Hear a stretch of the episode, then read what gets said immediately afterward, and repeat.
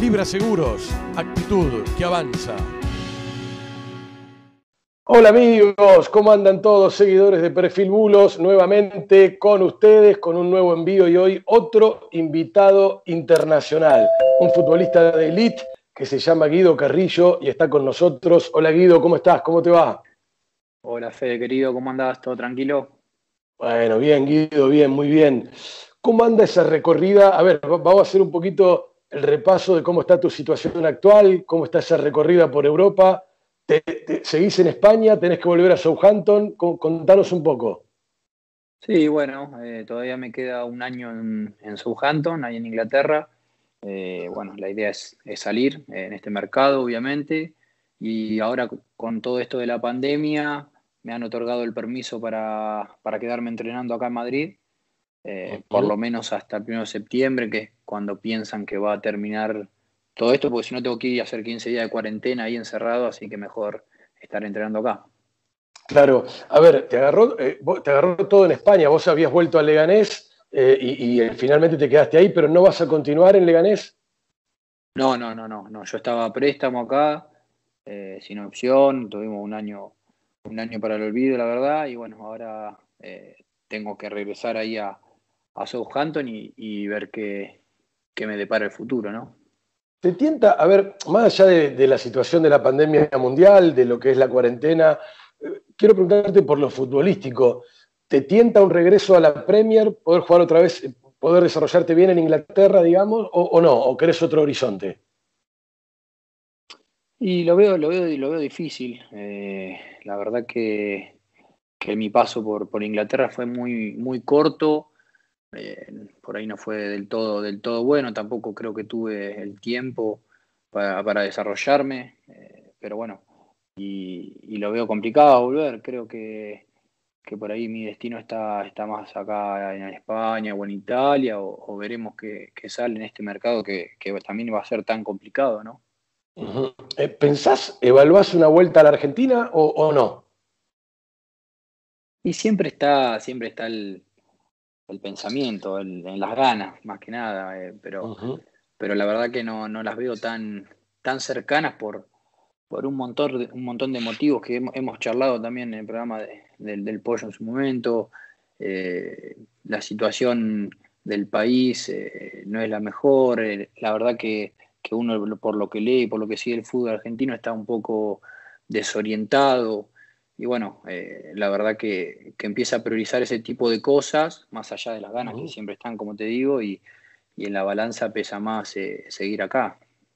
A ver, Guido, contame, porque también lo hemos charlado con Higuaín, con el Pipa, y él decía, más allá de algún maltrato, que bueno, ya pasó, eh, a él se lo ve muy bien, pero él decía, es difícil volver al fútbol argentino, hay, hay otro tipo de, de, empiezan a jugar otros factores, y en Europa se vive mejor.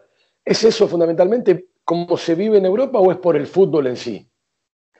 Yo creo que es un complemento de, todo. Eh, uno pone en la balanza muchas cosas. Eh, obviamente que, después de, entrenar, de jugar, uno tiene una vida y, acá se va acostumbrando a la vida de, Europa y, es diferente, es todo mucho más fácil, eh, más llevadero.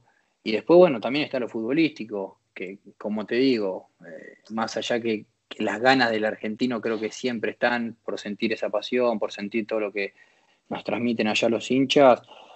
El fútbol argentino no está pasando por su mejor momento y está, está a la vista y, tampoco se ve una claridad futuro, un proyecto que, bueno, que también son cosas que, que se ponen a balanza. Es Guido Carrillo charlando con nosotros acá en Perfil Bulos. Suscribite, dale me gusta, participá. Eh, eh, eh, sabés que tenemos este de vuelta con los seguidores de Perfil Bulos. Pero tocaste, tocaste un tema que me, gustaría profundizar. Dijiste la palabra pasión. ¿El futbolista no pierde la pasión o un poco cuando va a Europa puede llegar a perderla? A ver, sinceramente te lo pregunto. A ver, yo creo que en Argentina, los argentinos, los futbolistas argentinos acá en Europa están caracterizados por, por esa pasión, ¿no? Por entregar siempre un poquito más. Vos hablas con los técnicos y te dicen, ah, no, este argentino siempre eh, fuego sagrado y pecho caliente, me decía a mí el técnico de Mónaco. Eh, yo no, no, sé si, no es que pierden la pasión, pero también es cierto que te vas acostumbrando a otro tipo de vida que en algunas cosas, en, el, en lo cotidiano es mucho más, más fácil, pero bueno, también es cierto que se extraña, se extraña poder entrar a una cancha y sentir lo que sentí en Argentina, que, que sinceramente no lo sentí en ningún lado. Y por ahí yo entiendo a, las personas, a la gente, el hincha de Argentina, dice este, que dice eso, que de fútbol argentino y todo eso, pero, pero bueno, también creo que en, el lugar de, cada uno de los futbolistas, si estaría cualquier persona, le pasaría igual. Ajá.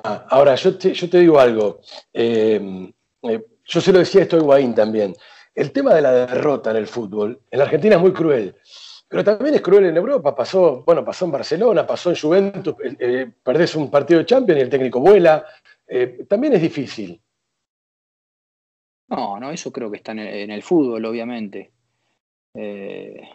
por ahí la diferencia es que acá perdés y, mañana te vas a cualquier lugar y no pasa nada, y más si tenés familia, que no te tenés que andar preocupando por, por un montón de cosas que, en Argentina sí, obviamente.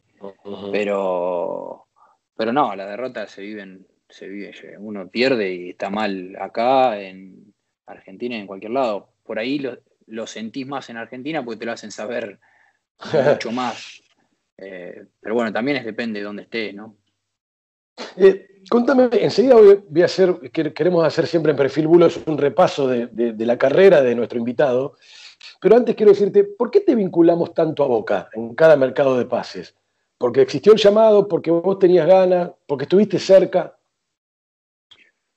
Sí, sí, la verdad que, suele pasar en todos los mercados de, que salga mi nombre. La verdad que muchas veces me han llamado eh, en varios mercados, eh, he estado cerca, otras veces no, y quizá, quizá por eso, no sé, eh, seguramente sea por, por la insistencia por ahí de un lado y, y nada, yo ya lo he dicho en su momento y, cada vez que me llaman de Boca me provoca algo, algo diferente porque es un club a nivel, a nivel mundial gigante, pero, pero bueno, será por eso, no sé. Eh, pero perdón, ¿te llamó Román? Como decimos nosotros la frase, si te llama Román. Sí, me lo ha contado, eh, me, ha llamado, pero en el mercado anterior fue, cuando venía a Sumel. Eh, me llamó, no, no, no, no trascendió nada, pero bueno, me dijo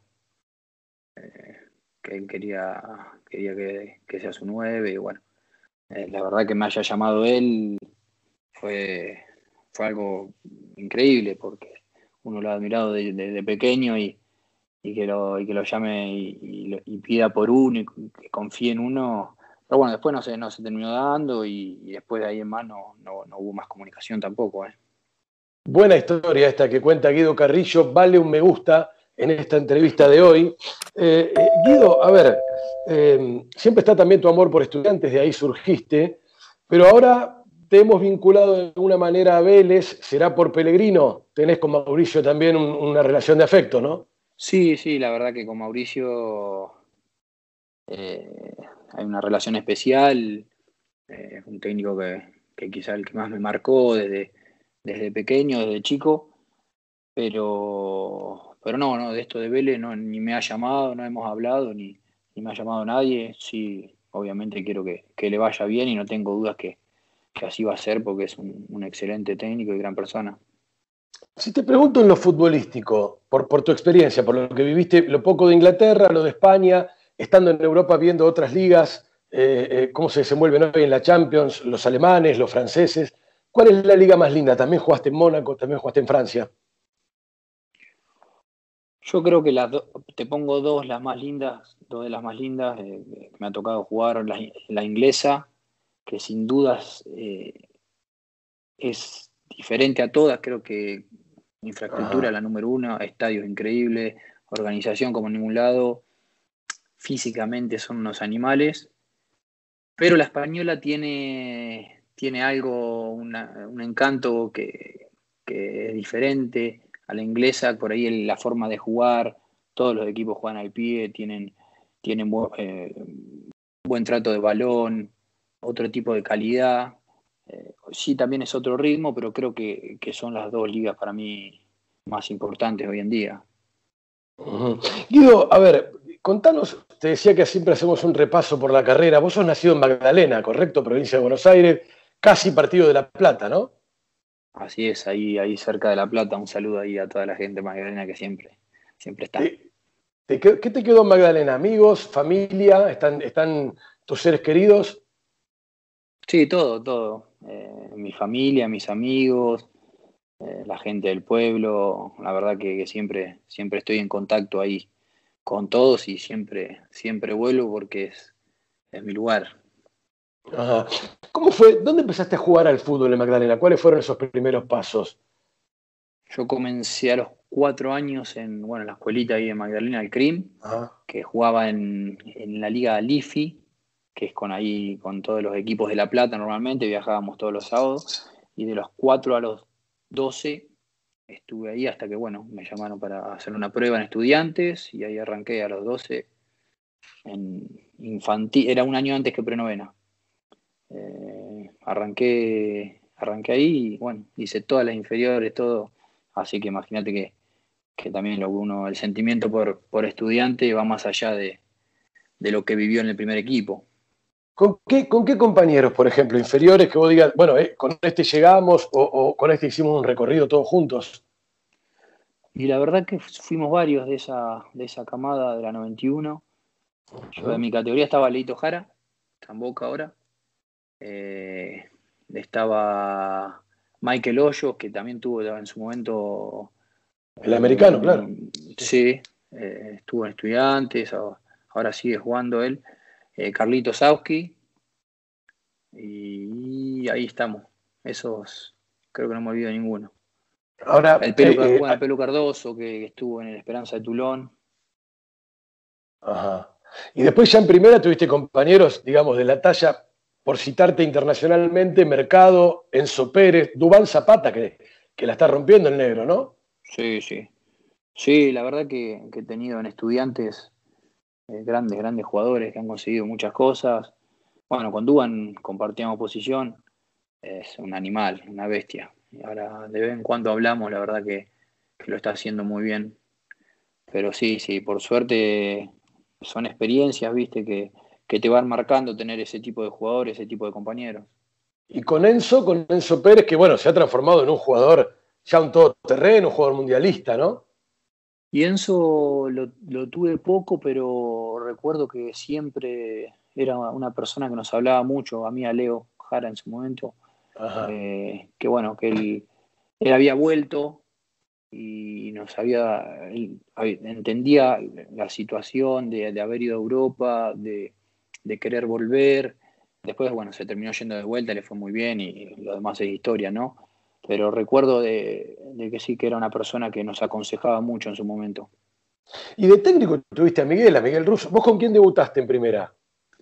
Yo debuto, debuto con Luis Suárez, que, que es el, eh, mismo técnico que estaba cuando, increíble, cuando me voy a probar la primera vez a, a estudiantes a los 12 años estaba en, infantiles y después me termina haciendo debutar en primera. Y después viene Miguel, Miguel Russo, eh, que sí, bueno, me dio algunos, algunos partidos. Después vino el Vasco Asconzábal, eh, Caña, y bueno, después Mauricio. ¿Y Gaby Milito? ¿No tuviste a Gaby? Y a Gaby lo tuve siete partidos, creo, y después me fui, me fui a Mónaco.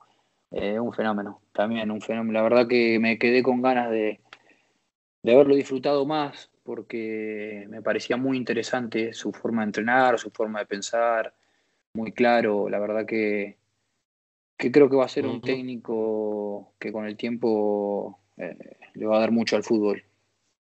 Y por lo que vimos de afuera, Guido, eh, a ver, el que más te marcó fue Mauricio, fue Pellegrino. Recién hablábamos de él por, por su trabajo en Vélez ahora, pero bueno, a vos te ayudó en tu crecimiento, supongo. Sí, sí, la verdad que, sí. Bueno, después lo tuve acá dos veces más en Europa, eh, que siempre confió en mí.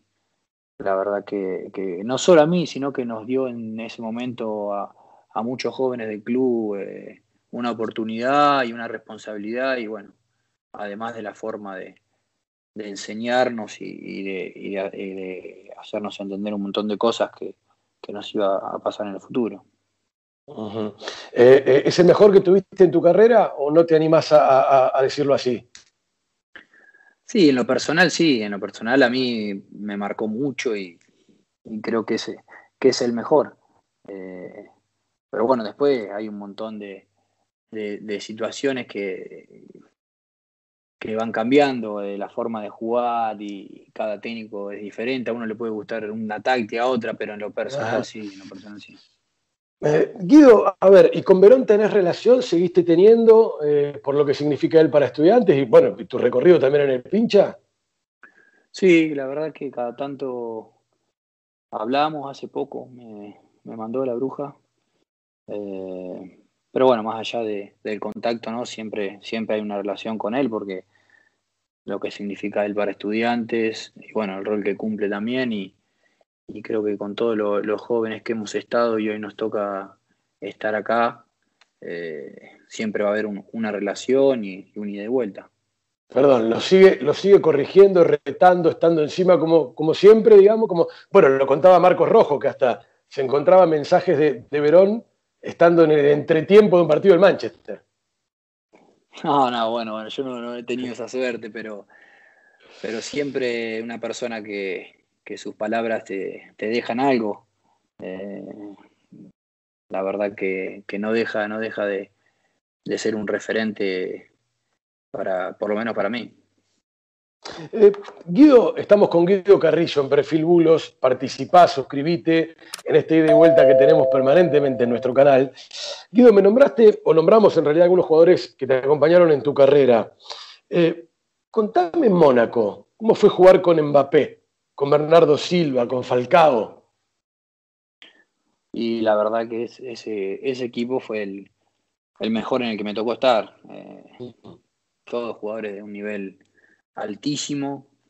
Eh, Mbappé, Bernardo Silva, Falca, Fabiño, campeón en Champions con Liverpool, Bakayoko, se fue al Chelsea, está en Mónaco de vuelta, Mendy del City, que está ahora al lateral izquierdo, eh, CDB, jugó campeón con la selección, Lemar, no, tenías un equipo increíble. la verdad que, fue una experiencia hermosa, eh, tuvimos la suerte de conseguir un título, semi de champion, y jugar para un delantero que por ahí yo lo tenía Falca adelante y me tocaba entrar capaz 15 minutos a veces, jugaba uno, iba al banco dos y entraba y capaz que tenía tres situaciones de gol en 15 minutos, era, era, era terrible terrible. Eh, la verdad que se, disfrutaba mucho. Ahora, eh, Mbappé parece, uno lo ve por tele, ¿no? Y la verdad te digo, parece que te gana, te gana un partido cuando él quiera. ¿Es tan así? Sí, sí. Eh, yo he visto, la verdad que fue en tres semanas que lo, subieron, me acuerdo, él venía de jugar la, la Eurocopa de jóvenes, su 19 creo que era, había sido campeón, goleador y lo subieron y, y a las dos semanas ponerle que ya debutó y, y entró y hizo un gol. Y, en esa, y a las cuatro semanas ya estaba como si hubiese jugado toda la vida. Y al ponerle al mes y medio estaba jugando Champion titular y creo que le hizo un gol al City. Digamos, un más allá de, de las condiciones físicas, que era un avión, que tenía un dominio increíble. Yo me sorprendió mentalmente la madurez y, el chico sabía, sabía que iba a ser, sabía para qué estaba. Eh, un crack. Muy claro, sí, sí, un, jugador diferente. Cuando te das cuenta que alguien es diferente eh, de entrada, eh, no le pesó en ningún momento nada, personalidad, la verdad que, se veía venir. Guido, ¿y cómo era ese vestuario Contame alguna de ese vestuario del Mónaco con semejantes figuras, ni preguntar el parking lo que debería ser, ¿no? Sí, la verdad que, pasa que en ese momento por ahí no eran tan figuras, sino que se estaban convirtiendo en figuras. Ahí la figura era Falca, que era el que más hablaba. Eh, después había un italiano ahí, Rashi, también que estaba hace mucho, que había conseguido el ascenso con Mónaco, pero después la verdad que era todo tan llevadero, ganábamos 5 a 0, o sea, eh, íbamos a entrenar y hacíamos reducido y decís, ¿cómo? Ahí fue cuando se me cayó un poco todas las ideas que uno venía teniendo sobre cómo había que entrenar o, que había una sola manera. Ese año fue completamente diferente a lo que venía viendo, lo que yo pensaba del fútbol, de los entrenamientos. Y digo, ¿cómo puede ser que entrenemos de esta forma? Y después... piano, otra cosa. Y era todo mucho más, más relajado, eh, mucho reducido, cuenta toque y una horita y chau. Y, ahí fue cuando me di cuenta que a veces cuando tenés semejantes jugadores, creo que un, claro ejemplo es, es Zidane. Lo más importante es saber administrar el grupo y saber administrar los momentos y, tener a todos bien y, después marcha solo. Guido, y contame, eh, porque te preguntaba por Magdalena, por tus, por tus raíces, por tu familia. Yo siempre digo, de Magdalena a Mónaco, ¿Cómo viviste en Mónaco y, qué encontraste? Sí, fue un cambio abismal. La verdad que, claro, yo estaba en. Normalmente tenía un día libre y me iba a Magdalena ahí a campo, comer un asadito, tranquilo. y ir, ir, a Mónaco, o sea, yo sí conocía Mónaco por nombre, por foto y nada más, no sabía lo que, o sea, realmente era.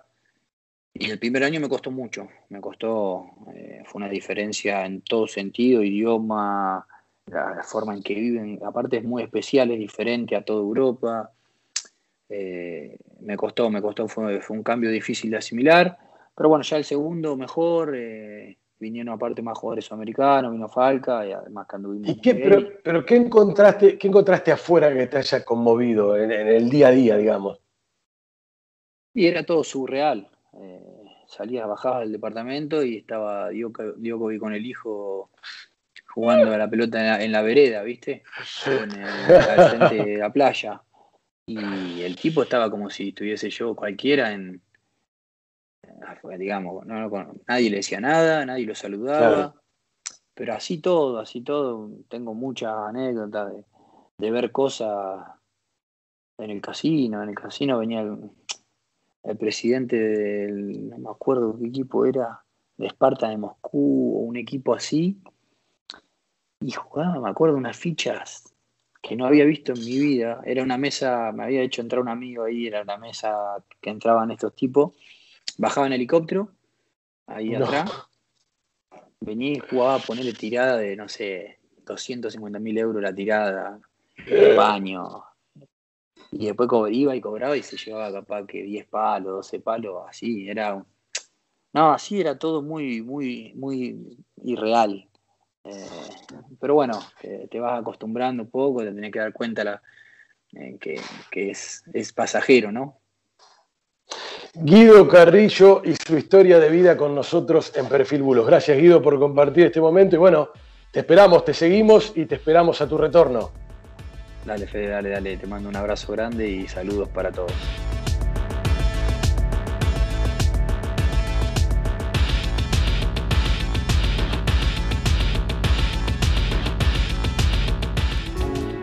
Libra Seguros, actitud que avanza.